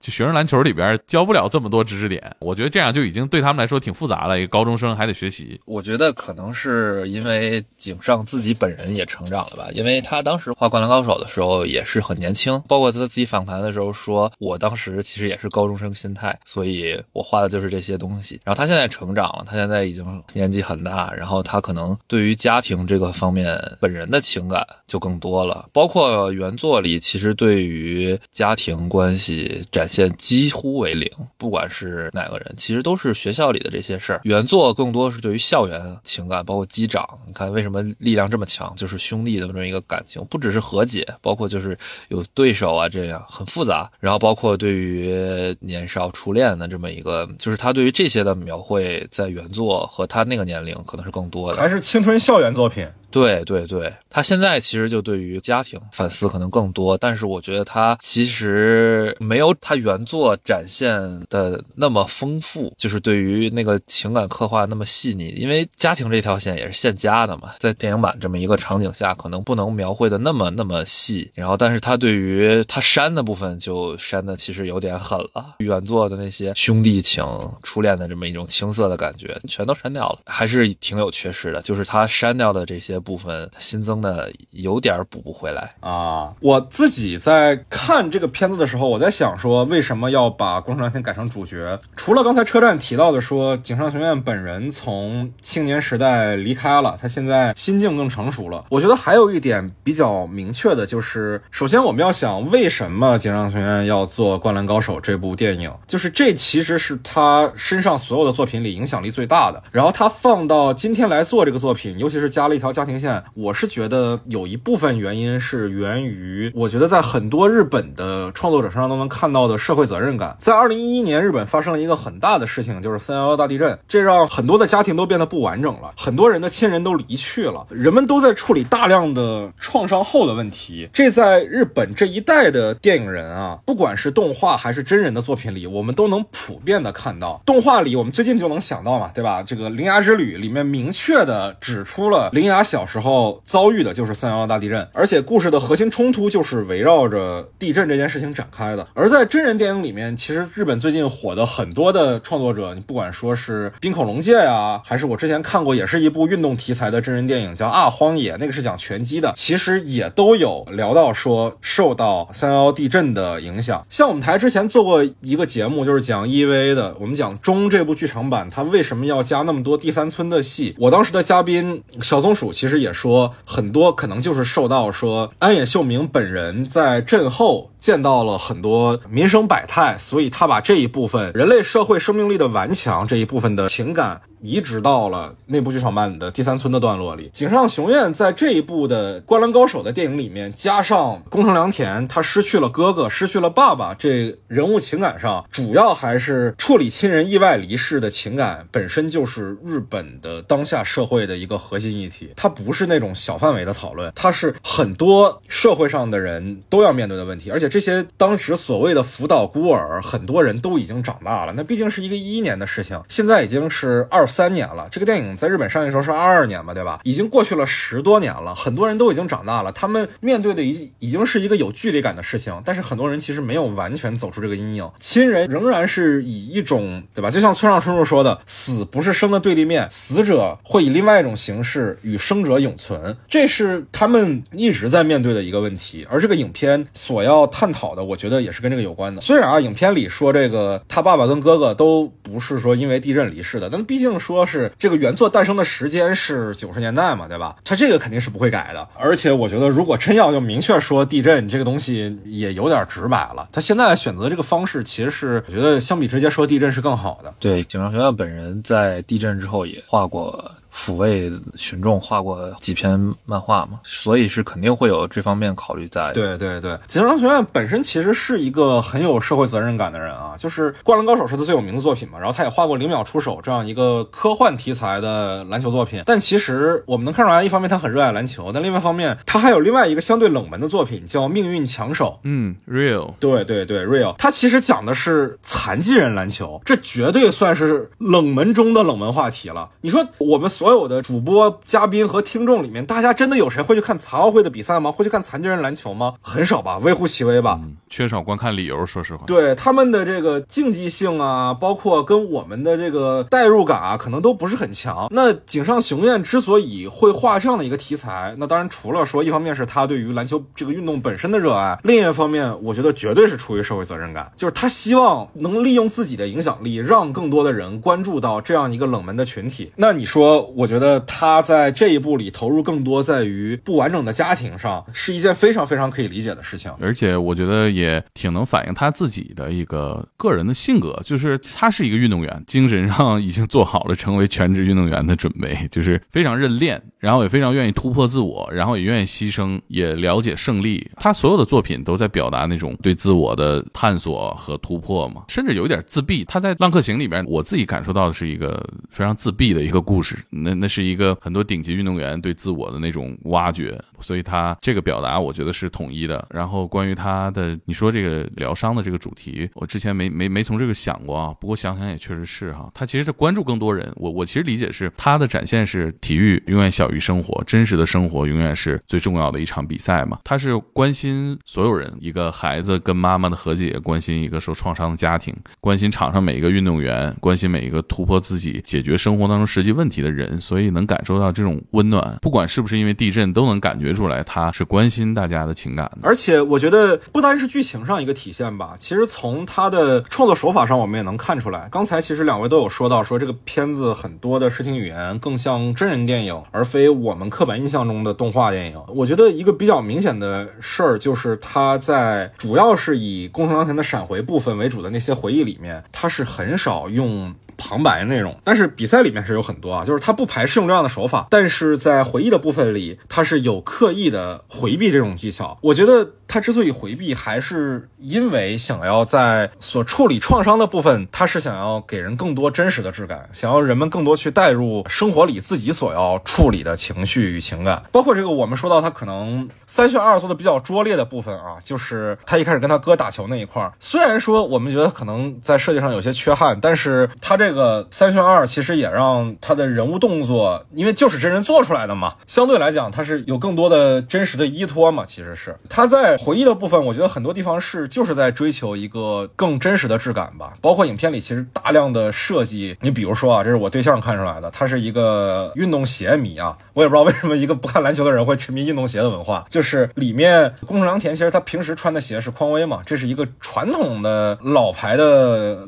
篮球运动鞋的品牌。可能在现在大家都觉得 Nike 和阿迪是核心巨头，但是在井上雄彦画漫画的那个九十年代，其实匡威还是如日中天的。那时候。包括博德，包括魔术师，签的都是匡威。所以，那在这个片子里面，其实你像樱木花道跟流川枫穿的是 AJ，代表的是其实新的篮球观嘛。那其实我们所谓的传统控卫宫城良田，他穿的就是匡威。而在他跟三井寿打完架之后，他把自己的匡威收起来了，这有点像去他妈的篮球梦那种感觉，是吧？对，对他穿了一双 Nike 回的冲绳，而那双 Nike 其实它不是篮球鞋。它是跑鞋。哦，所以他在冲绳的山洞里发现了他哥当年留下的关于山王的杂志和那个湖人配色的篮球之后，他又找回了自己篮球梦嘛，把那个护腕带上了。回来的时候，他又穿回了匡威。其实，在这些里面，他是有细微的心理设计的变化的。这个东西，我觉得就是不太像我印象中的动画电影吧。嗯，有点像这种符号哈。对对对，因为我自己的动画观影经验其实是比较少的，可能这也是我的一个刻板印象吧。我觉得可能更多动画的形式还是通过一些非现实的手法，你比如说人物内心独白，或者是夸张的一些线条啊，或者说是你像很多汤浅证明的那种比较飞的作画来传达情绪、传达内容。而像这种靠很多真实的细节来描绘人物转变的，其实我印象中是比较少的。呃，也有一些，但确实动画电影因为它画的嘛。所以他可以用天马行空的这种表现方式来表现情绪，这个是它的优势之处。他肯定一般来说都会用这种方式来处理。但是确实他在做这个电影的时候，他肯定个人揣测他的意图是更想往真人电影这方面靠。就他动画表现手法，他用的很克制，包括不规则分镜，包括加流线呀这些，就加的很少。就只有最后那一场速度特别快那场快攻，他才加了一点点。就他大部分的情况，我感觉都还是想更。偏真实感的那个方向做的哦，对我我说到这儿，忽然想起那个有一个同样也是运动题材的动画片，也是漫改的，叫《乒乓》。那个里面对于动作戏比赛的展现，就是非常动漫、非常动画的形式，非常夸张，然后也非常好，过程非常之爽啊。那但就是跟这个就是完全两个方向啊。对他们其实是两个极端了。乒乓的导演其实就是我刚才提到的汤浅证明，他是那种喜欢很夸张化视听。语言的动画导演，对那个也很棒。没事儿，我们这个具体的其他的运动题材作品推荐，我们可以放到最后一个部分啊。嗯嗯嗯 嗯。对了，我还想到一个啊，就是改动这块儿，我忽然想到那个三井这个线的改动，我觉得是挺大的。他没有那么小时候看那事儿那么夸张，你又混社会了，然后门牙干掉，然后打的住两个月院。看完电影，我们知道就那架打的没那么严重，对吧？就是天台打一架，也没有下跪哭着说教练我想打篮球这种事儿，是吧？对，就是那个，我觉得都是他作为一个。呃，成年人了，他记忆里边重要的场景嘛，其实是对于那个事件的复原，就是三井回到球馆深深鞠一躬，我觉得那是他想展现的真实的这件事情发生的时候最重要的一个场景，就是他跟全队道歉。还有就是，我觉得这就是井上亲儿子吧，就这角色加太多戏了，就原本戏就很多，然后呢又在电影版里加了不少戏。少年的时候跟那个宫城第一次相遇的时候，周围有两个小伙伴儿他那个戏好在就是展现了，就是三井在当混混之前是一个非常。阳光的男孩嘛，也非常包容，就是愿意包容这个工程看起来不怎么样，就一个小刺头。就我觉得他对这个角色有一个补充，就是你会发现三井不管是在任何地方都有好朋友呼朋引伴围在周围，就在队里边是吧？他有这个不良军团的这个小组合，然后同时他又跟赤木和木木是老同学，然后在校外还有铁男阿龙这些，当然阿龙这关系不怎么样。后来，然后他在初中的时候也展现了，他走到哪儿也有两个小伙伴围着他，他是一个非常招大家喜欢的人。对。啊，三井这一点确实是啊，把他的身上很强的戏剧感其实给拿掉了一部分。现在在电影里呈现的他的人物的转折，就是仅仅是走了一段时间弯路，然后又回来了。其实也并没有明确的交代啊，有一些暗示他当时为什么离开篮球队，回来这一点好像在影片里给人的感觉就是他跟工程打了一架，然后有受到工程的影响，然后就回来了。但是我是觉得这样的处理也是 OK 的，因为毕竟他回忆的主视角还是以工程出发的，从工程的主视角出发，你未必就能看到事件的全貌。三井的人物转变到底是什么样的？而且，其实我到最后发现，我们作为观众是能看出来，他小时候是跟三井有过打过照面的。但是，其实作为宫城良田这个角色而言，他应该是不知道当时的那个三井寿就是三井寿的。对他只是一种命运的呼应而已。井上学院加这一段是让我们看到说三井这个角色的变化，但其实对于宫城良田而言，他未必能意识到那个就是三井寿。嗯，这个有解读空间吧？我我觉得是知道的，因为如果他在那一刹那看。看出了，呃，让我看这个故事更爽啊！我其实还想跟跟两位讨论一个话题啊，就是井上雄彦创作《灌篮高手》，它毕竟是九十年代的一个作品嘛，因为他现在这部电影，其实在篮球的部分也和当年的原作改动是很小的。那我其实想跟两位讨论一下，就是你们有没有觉得井上雄彦本人的在这个作品里面展现出来的篮球观已经跟当下不太一样了。我觉得比较明显的一个点嘛，就刚才我也说了，说如果他在比赛当中给工程加点戏份的话，因为现在其实我们印象中的控卫也都是有很强得分能力的了，他并不只是传不出去球的时候才上个篮或者才投个三分，很多的控卫场均得分可能也已经是队里最高的了。那你包括说赤木刚宪，还有这个和田美纪男这个核心中锋打法，大高个站在内线不出来这种事儿，其实是不是也是跟现在的篮球理念不太一样了呢？嗯，我感觉啊，他展现的那个年代里边，这种是主流的方式嘛，更能让大家接受。如果那个时候他画了一个宇宙泳，是吧？那是个科幻，那就黑子的篮球，对不对？你想想是不是？现在库里就是黑子篮球里的绿间，我就扔呗，过半场就扔，那是科幻。但是你要说现在再看这个哈，他个人的篮球观什么样，我们缺少证据判断。但是你从一个细节里边，我感觉井上其实是不会脱节的，就是三井得分是很高的，阿神在线内的比赛得分也特特别高。就是他对射手的期待是很大的，对吧？其实你在 NBA 里边那个年代，射手也不会得这么高的分对对对对对，那年代其实三分是边缘得分方式。对，但是在神奈川里边，射手是可以左右比赛走向的。其实，在山王战里边，三井也左右了大半场吧。对对，我感觉好像三井应该是湘北这边得分最高的。如果你要真评 MVP 的话，赛后虎扑评分肯定这三井是评分最高的。对他跟樱木能争一下嘛？投中绝杀一般评分不。低啊，对对对，但你肯定他能进入到这个讨论范畴了，因为他确实得了这么多分。你们记不记得那个县大赛评选最佳阵容，阿神入选了，场均得分贼他妈高。神奈川篮球理念领先 NBA 十年，十年都不止，我看二十年，二十年，二十年。灌篮高手原作完结二十年后，这个 NBA 终于刮起了小球时代的旋风，是吧？对，跳投大队终于能得总冠军了，是吧？对，射手拿到了该拿的荣誉。我是觉得他把篮球场上位置，包括人物性格特别标准。准就是也是可能是那个年代的一个篮球观，比如说控卫可以很瘦小，但是一定要速度快，会传球；得分后卫就是得得分嘛。然后小前锋就是那种比较全能，大中锋就是在站篮下，然后大前锋就是抢板儿，然后再进行一些辅助，就这种加上防守。我觉得他篮球观是一方面吧，就是他把人物塑造更受到这个位置的影响。我觉得可能是包括你看每个人物的性格，赤木刚宪就是尤因嘛，樱木花道是罗德曼。流川枫是八十年代的乔丹，大部分都有原型，有一定原型，受到这方面影响会比较多。嗯嗯，我觉得可能还有一个原因啊，当然这原因有可能是我的过度解读，就是其实井上学院自己也说过，说其实在他成长的那个时代，篮球在日本它不是一个主流运动。我们现在看到，好像日本的篮球在东亚这一块已经是一个断层领先的地位了。毕竟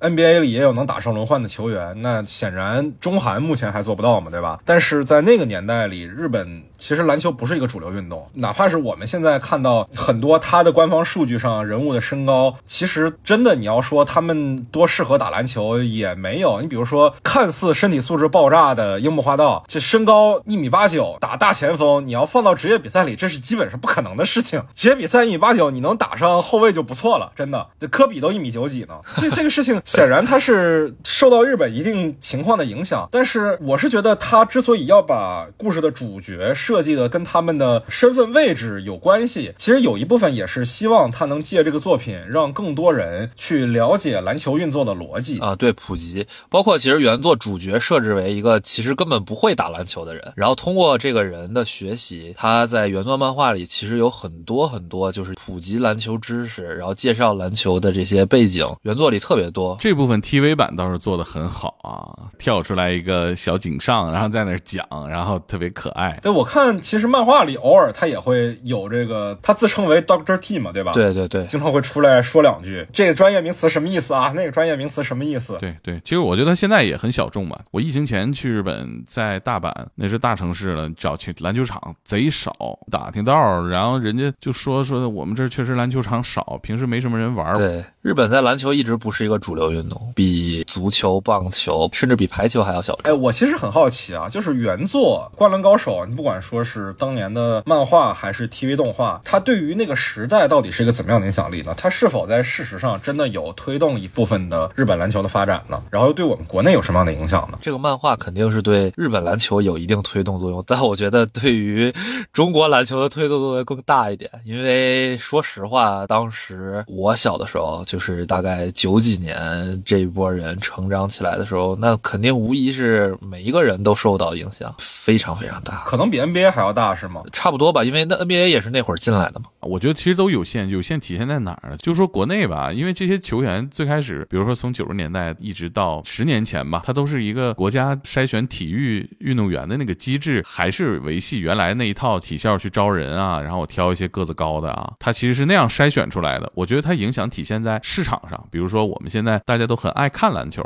我觉得那个贡献是非常大的，他的那个比赛的这个情感的密度要比 NBA 还要大。包括我们现在看村 BA，大家这么喜欢篮球，我觉得跟那个一定会有关系，因为那个是在电视刚刚普及的时候，直到它成为最强有力的媒体，这个过程当中一个爆款作品，同时也是一个经典啊，所以那对市场的贡献是巨大的。包括我觉得对于普及吧，我觉得对于校园篮球这一方面，我觉得还是影响挺大的。我觉得单说北京地区的中学，想找一个标准的足球场是很难的，但是篮球场很多，真的很多，就基本每个学校都会有六到八个场子。对对，你想，我刚才其实也说嘛，我第一次知道山王这个概念，是因为我高中时候隔壁班他们的队服是山王公高，肯定这个东西是是很有影响力的，就是毕竟穿的不是什么克利夫兰骑士、金州勇士之类的，而且他给了一个帅哥的模板流川枫，就这个我觉得在校园里的影响也非常重要。对，会打篮球就很受欢迎，这个有点刻板印象了，但是不可否认是肯定受到灌篮高手一定的影响。就就这么说吧，就是你作为一个高中男生，能靠近流川枫唯一的方式就是打篮球。啊、而且我记得这个动画版是九七年引进国内的，对吧？虽然那时候啊，正是乔丹后三连的时代，也是如日中天，但是你说那个时候看乔丹的人真的非常多吗？我觉得未必啊，因为如果说你去看篮球比赛本身，起码说明你已经对篮球文化有所理解，你是一个篮球迷了，它是有一定门槛的。但是当年引进《灌篮高手》的时候，它其实就是一个日本动画片很搞笑，人物造型很好看，然后讲的是一个篮球题材。其实最终受到影响去接触篮球的人不是篮球迷，看乔丹的人很多可能已经是篮球迷了，但是看《灌篮高手》的人很多只是当时的小孩儿去看一个动画片，受这个动画片影响去接触到篮球。我的感受是，他对于国内篮球文化的培养是比那个时代的 NBA 要大的。当然后来啊，随着姚明进入 NBA，NBA 的影响力肯定是越来越大了，这是那是后话了。但是在九十年代里，甚至于就是到零三年以前吧，姚明进 NBA 以前，他对于国内的篮球文化的影响，可能真的是不逊于 NBA 的。对小孩子的影响不可估量。当然啊，确实在国内肯定还是 TV 版的影响比较大，毕竟电视台播的嘛，你不用花钱你就能看。而且其实我们三个也都知道，就是井上雄彦跟 TV 的制作组是有很大的创作观念的分歧的。我还是比较想听两位是来系统的聊一下，说他当年到底是跟 TV 动画有什么样的观念上的不同呢？我觉得还是从篮球这个角度，我前面其实聊到过一些啊，就是篮球层面这个 TV 动画是没有完成的，就是是完成度太低了。这个比赛就不像真正的篮球比赛。你也说了，这个是一个动画片嘛，它是一个青春校园。其实你看前几集，你也不清楚这是要演什么，对吧？他要是演成热血高校了，问题也不大吧？他不就是一个非常能打的一个小混混，然后同时又很善良，然后还有追女生这种，包括最开始还有一些搞笑番那种，比如说拿这个手啊戳一戳呀，卡通的戏也特别多。所以我觉得跟一个有非常大的这种比赛欲望的，但是实际上自己又不能参加什么比赛的精神运动员，你说我给你完成了你的毕生的心血的大作是这样的，我觉得他肯定是不能接受的，他篮球性太差。我觉得这个是可以理解。我觉得那个动画版搞笑戏、打架戏和主题曲都不错，除了篮球哪儿都完成的挺好。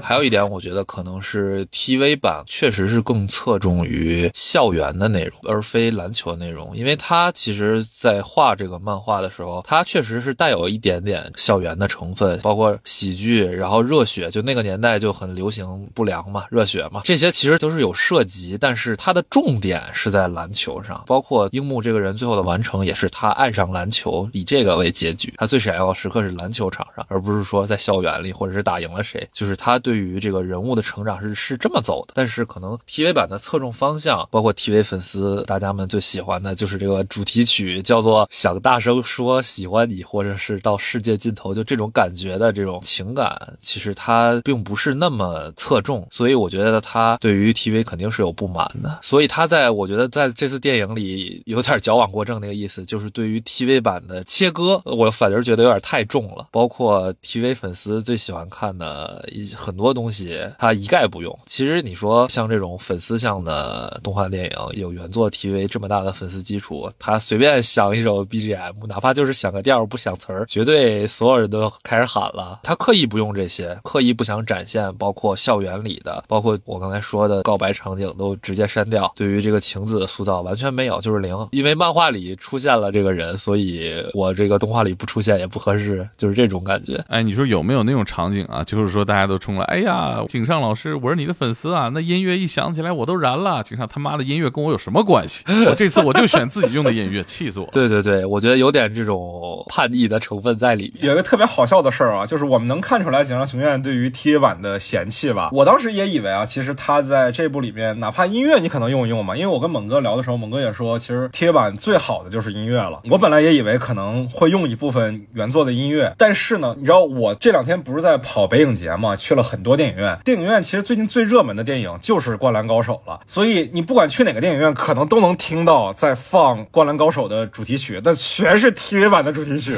对然后去电影院一首都没用，这事儿特别荒诞。因为其实对于国内来说，最大的受众群体其实是 TV 粉丝。我当时去日本旅游的时候，在就是那个圣地嘛，镰仓高校前车站那一块儿，你车站的网名是这么来的吗？不是不是不是不是，是他们那个铁道那一块儿，因为十一去的嘛，我天，中国人在那儿排队拍照，非常夸张，就是全是穿着 cosplay 的那儿胜利巡礼，真的真的是就那个那块儿太多人了，就是对于国内来说，对于 TV 粉丝的这个受众量太大了，所以对于 TV 粉丝来说，其实井上学院做这部是有点挺背刺的。可能国内宣传是这样一个宣传，但其实它成片做出来其实挺背刺的。对对，就是你宣传的时候说什么原版的台配的声优来配啊什么的，对对对，但是其实跟原著作者的观念是特别不一样的。原著作者是避之而不及，那滚得越远越好的那种心态我觉得它是一个最不粉丝向的粉丝向电影。啊，好矛盾哦。对 他，他这个粉丝，他其实是最原作的粉丝，但是因为他已经演化出了 TV 版了，所以其实还是比较割裂。其实对于如果我是一个 TV 粉丝，就是只看过 TV 版原作再去看这座，我肯定会非常非常失望。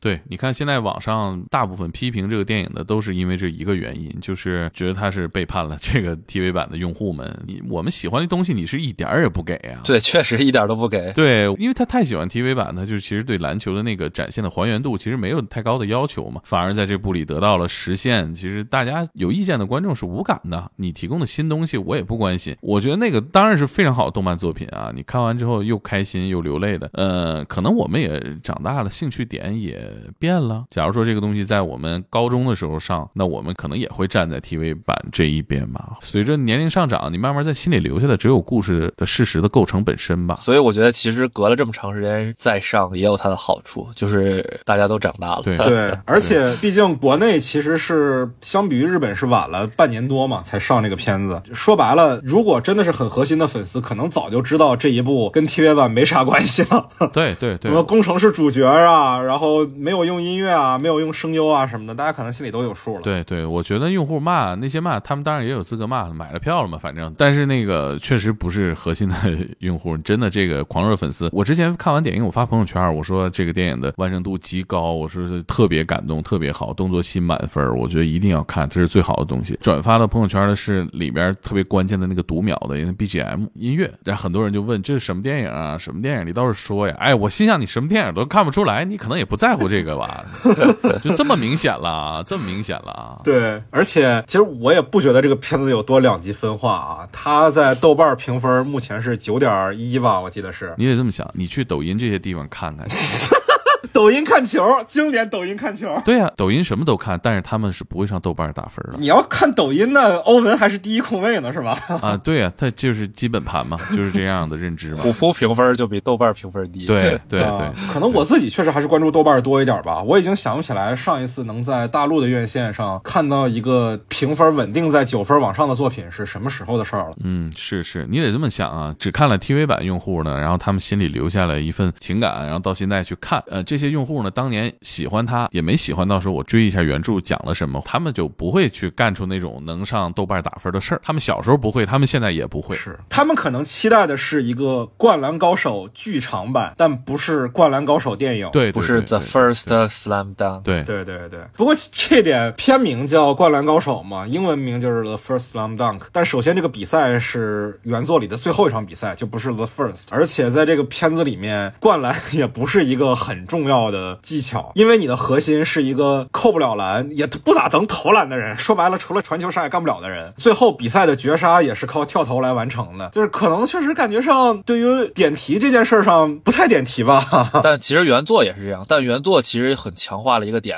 电影有展示，但是不那么强化，就是那个樱木赤木被犯规以后，他补的那一下是灌篮，那一下在原作里真的还挺重要的，因为那一下是点题，但是他没有得分，因为他不算。嗯嗯，我只说在这个电影里面，这个电影叫《The First Slam Dunk》，我会觉得稍微有一点怪怪的。其实我作为一个非原著粉的观众，我其实一直以为可能最后的关键得分是要靠扣篮来完成的，毕竟片名叫这个，毕竟这是原著的一个核心的动作嘛。但是确实在这部电影里，我甚至觉得它只是提升了一下观赏性而已，它都不是一个关键动作。最后它原作也不是灌篮，而是他那个两万次射球最后投篮投进去的，就是对于灌篮这么一个和解。最后可能不需要这么炫酷的动作，篮球其实要大于这个灌篮这个动作。对对对对，他应该是表达这个意思。我觉得有点什么呀，就台上一分钟，台下十年功那意思，就是灌篮肯定是全场欢呼，然后最具闪光灯的一个动作，但实际上解决问题是要靠樱木的两万个罚球，大概这个意思吧。而且你要说严格按照技术动作来作为点题的话，那这个大电影应该叫运球，对 对，应该叫过人高手，对，过人高手，肯定没人看了。嗯，对对对。当然，我们现在讨论到原作了嘛，就是原作里除了篮球话题本身啊，我觉得可能还有一个点很值得讨论的是它的反高潮的结局的设置。我这次想补一下漫画，想去看山王这场比赛，包括后续的内容，结果发现打完这场比赛之后，剩下内容基本上一两页就画完了。五页，一共五页，我特地数了一下。啊、对，就是首先是他们输在了十六进八的比赛里，那场比赛一个画面都没有。后来谁夺了冠，我们不知道，整个展现都非常的少，这显然是一个有意而为之的结局。他说这个青春是遗憾的，我觉得可以接受，但我不相信他最开始画这个动画的时候就想这样表达。我是我是觉得山王之前他想到要结局了，这是肯定的，因为山王这个整个的铺垫就是奔着大结局走的。但你说他怎么展现后面，我不知道。我觉得井上一直是一个胆小的人，他一直在作品里面突破各种尝试，但是他没有勇气画完所有的故事，他他也没有勇气拍大电影，他也没有勇气把《浪客行》画完。他其实一直是个胆小鬼。但我觉得他画完了大电影是一个开始，他可以面对自己一直不敢挑战的一个事儿。不知道啊，我只是这样认知他的啊。我觉得他做完这个大电影，在我心里边一下水平又高了。我是觉得他在最开始连载全国大赛的时候，可能是没有完全想好要通过这样一个结尾结束吧，因为他其实前面画全国大赛的时候，对于其他队其实是有过一定的塑造，包括爱河其实是有一点点塑造，不多啊，但是有。但是我觉得他画到要开始打山王之前，我觉得他就已经确定结局就是要这样结了。他把就是山王设置成一个全国最强，然后是一个大卫与歌利亚，对击败他，其实虽然后面也有遗憾，但是也证明我当年还是做到一些事情。他这样一个结局，当时来看啊，那个语境下的日本其实确实是一个非常非主流的一个作品。你作为一个热血的动画，虽然是赢了一个比赛，但最后是输掉了。主角不是全国最强也好，全全世界最强也好，全球最强也好，全宇宙最强也好，不是这么一个路数。其实不是一个王道结局是吧？对，不是一个王道结局，但是我们现在看是一个很好的结局，反而其实有点开创性了。就是包括现在的很多运动题材的动画也好，漫画也好，也会用这样一种方式，反而开创了一种新的方式，我觉得还挺好的。但当时肯定是一种非主流的，但是是他自己想要的一个东西。当时日本尤其是账铺上连载的话，漫画作者其实是和编辑是共同创造的这部漫画，因为漫画作者会受编辑的影响非常大。因为前面其实有几只伏笔是没有用上的，所以当时其实也有很多观众猜测是不是编辑强行要他完结什么的。我反而觉得可能是编辑要求他加的伏笔，但是他个人是更想再把漫画在这一点完结的，因为当时那种热血王道系的漫画一定要是一个最标准的完美结局嘛，happy ending。但他这个属于是有点让人从那种热血漫画里的梦有点返回来的这么一个感觉，他肯定是想要这种感觉的，可能编辑不太想吧，因为当时像 Jump 这种周刊漫画杂志，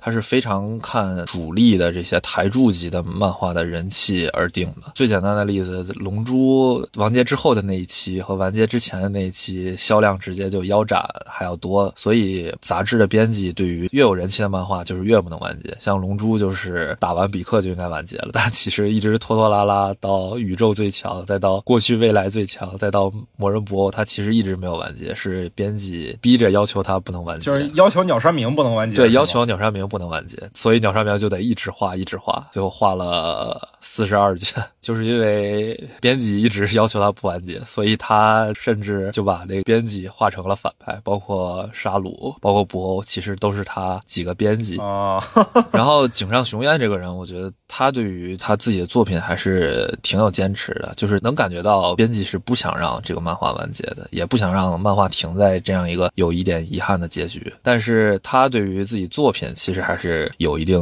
追求的。整体来看，确实是一个有始有终、非常完整，首尾都有呼应。要说点题，其实也有个点题的一个漫画作品。我作为一个非原著的受众啊，我还是谈一谈我的看法。我可能跟猛哥的观点其实不太一样。猛哥说觉得井上是个胆小鬼，他可能没有想好怎么去啊面对后面的比赛，所以他就干脆就完在这儿就好了。但其实从我的视角上看，尤其是听完车站刚才说的这些内容，我觉得他这个结局反而是一个非常大胆的决定。如果他真的是一个胆小鬼的话，那大可以就画下去嘛，这才是一个标准的。王道番的路数，这其实甚至都不用太过脑子。他已经都画了那么多了，我觉得再画下去对于他而言也不会是特别难的一件事情。实在不行的话，可以通过一些安排把打山王的比赛变成最后的决赛嘛，然后最后赢了山王，登顶全国冠军。这个好像听起来更像一个胆小鬼漫画家会做的事情。他反而在这儿完了，我觉得是一个很有魄力的决定。他肯定也是顶着很多压力的。我其实，在看到这个结局的时候，会想起这几年我看的一部真人电影。就是爆裂鼓手，你说它是一个励志片吗？它也不是。人物最后能感觉到，他最终回到现实生活里的时候，还是要面对自己失败的生活。但是在精神上，他战胜了某一个巨人，他完成了自己的某一个蜕变。这种自我的突破与实现，我觉得是更有力量的。而这种力量感是一定要通过和现实的反差才能够凸显出来的。就像爆裂鼓手里主角最后的现实境遇的凄惨和他精神的强大，一定是能形成反差的。而在这个故事里也是一样，就是我最光荣的时刻就是现在，尽管它只是一场八分之一决赛而已。对对对，《浪客行》里边有一个角色叫右八，哎呦，那角色刻画的太好了！我看到那本漫画，我的眼泪不会给宫本武藏，我只会给本位田右八。那他太懂胆小鬼了。这个胆小鬼的形象画的太感人了，就是我觉得他不冲突在哪儿呢？他他自己对作品要求也高啊，但是他只能是还是不能突破自我吧。我其实想表达那个，我我其实看到本位田优八，我就知道这就是他本人，我就有这感觉，埋汰自己的那种感觉。很多作者不都在作品里边埋汰自己吗？一种自嘲是吧？对对对对对，嗯，好的好的。那今天最后一个话题啊，我想跟两位来聊一下，就是呃，因为我个人确实已经觉得，在团队的运动项目上，这部电影你不管是作为动画的一个标准来要求，还是作为就是电影的标准来要求，他已经做得非常好了。那在这一类的题材上，篮球题材，比如说动画的运动电影，你们有没有什么可以更多推荐给我们听众的作品呢？嗯，我刚才不是讲了那个乒乓嘛，动作的设计，包括对人物内心的挖掘，就特别棒。而且运动员的角色，大家都能找到投射，比如说在 NBA 里，在灌篮高手里，在乒乓里有一些呼应的角色啊。他那个结局给的是跟灌篮高手是完全不一样，你能找到几个呼应，但是他最后的结局是完全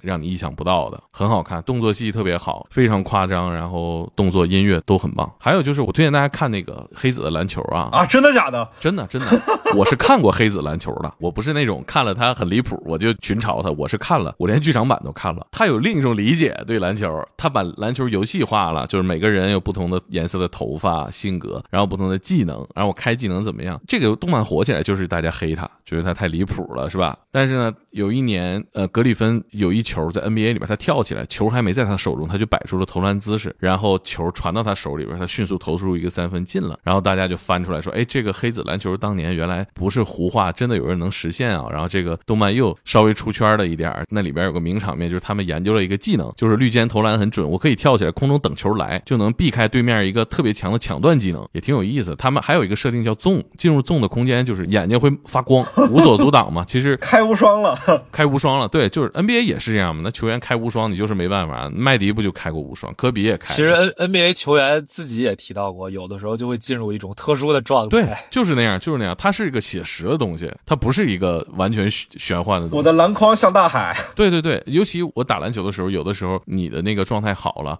原来你觉得不进的球，不知道为什么你那会儿就进了，然后大家的欢呼，进了一球之后，你就迅速就不累了。就是马上进入到一个纵的状态了，你就没有体力格一说了，然后你会连续进球，然后不一会儿什么原因啊，或者你凉下来了，就玩二 K 也是这样的嘛。这个是灌篮高手里没有的，就是也从另一个角度讲篮球，挺好玩的。大家别太认真啊，别当成灌篮高手那种能让你感动流泪的东西去看吧，啊，挺有趣的。我的天啊，你推荐黑蓝真的让我捏了一把汗，因 为我觉得大部分灌篮高手的受众应该都还挺抵触黑子的篮球的，挺有意思的。看完了之后，确实也没人那么玩过，当游戏拍。呃，但是可以跟不了解这两个作品的听众。说一嘴啊，就是黑子篮球的主角就是一个跟电影版《灌篮高手》里的宫城良田很像的一个角色，就是你感觉他在场上其实没什么用，同样也是对于篮球非常有意义的，他可能还要比《灌篮高手》里的宫田更。边缘一点，因为他是第六人，他甚至不是先发。对对对，他其实也是一个解读体育和运动的一个角度吧，就是说，可能永远是一个团队里的小透明。他其实呼应的是这种情绪，但你足够的热爱，足够的真诚，你的默默的奉献一定是有价值的。好的，车站有什么想聊的吗？推荐可能比较少，我就是想说说这个运动电影啊，团体竞技项目的电影。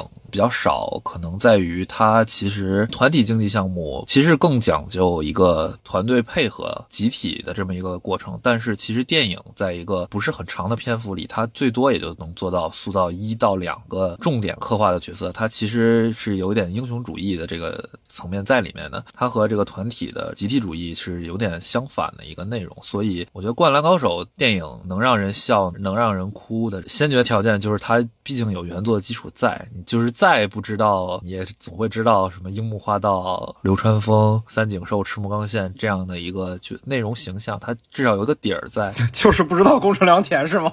确实，宫城良田确实比较透明。然后对方山王的五到六个人，在原作里也是有刻画塑造的，就是他对于他的这个原作基础是能让你有一定情感预设在里面的，所以他在电影版只需要通过寥寥几笔，赤木就带了一句：“我想要的原来不是称霸。”全国，而是和大家一起打球。其实就这一句就能足够让你感动了。就我确实觉得啊，这个《灌篮高手》这部电影，它确实有一些得天独厚的优势吧。一方面是，确实是它本身有很大的原作基础，以至于它不用去解释很多事情啊。另外一方面是，井上雄彦当年肯定是花了很大心思去设计的这场比赛，所以比赛的很多起承转合，它其实只需要做一个从多到少的过程就行，它不需要从无到有。所以相对而言，我觉得比从无到有还是要轻松。很多的，而且也是因为它本身就是原作者自己来亲自导演，他也有更多的可以大刀阔斧的修改的地方，这也是其他的漫改作品不具备的一个优势啊。所以确实这部电影它相对来讲比较特殊。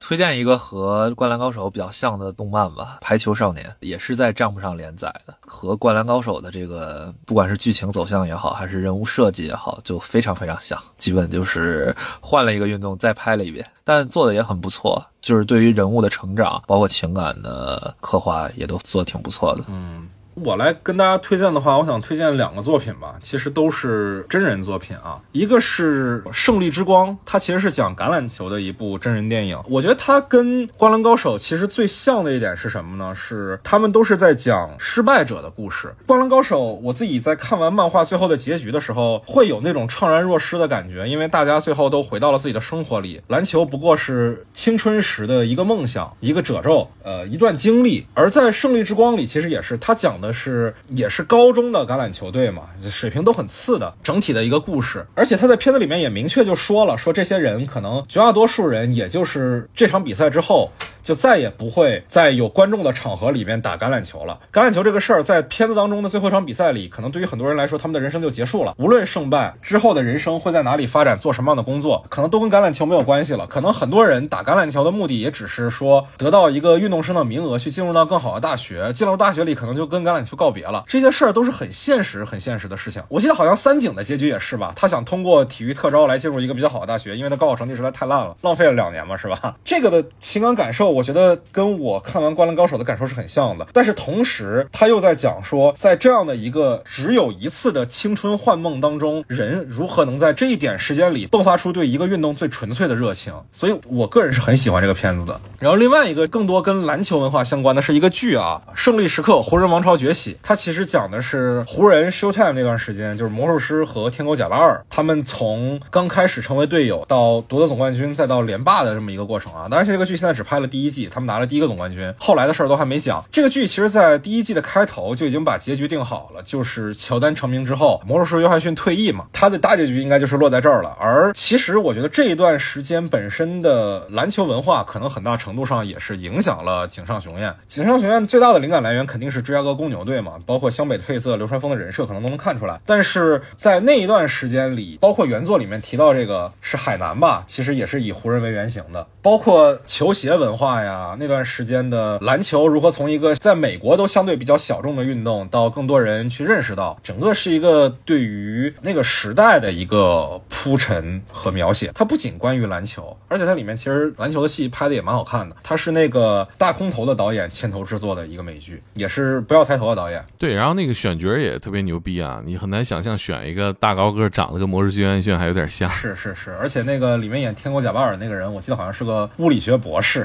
那今天关于现在在电影院上映的这部《灌篮高手》的电影，我们也讨论了很多了。当然，关于影片本身，关于这个作品的原作，可能还有更多值得讨论的地方。也欢迎大家在评论区留下你们的看法，也欢迎大家加入我们的听友群，跟我们做后续的讨论。在微信上搜索阿克西尼，添加我的个人微信就可以找到我们了。啊，也欢迎大家关注我们的官方微博“散场中的阿克西尼”。就下期再见吧，朋友们，拜拜，拜拜，拜拜。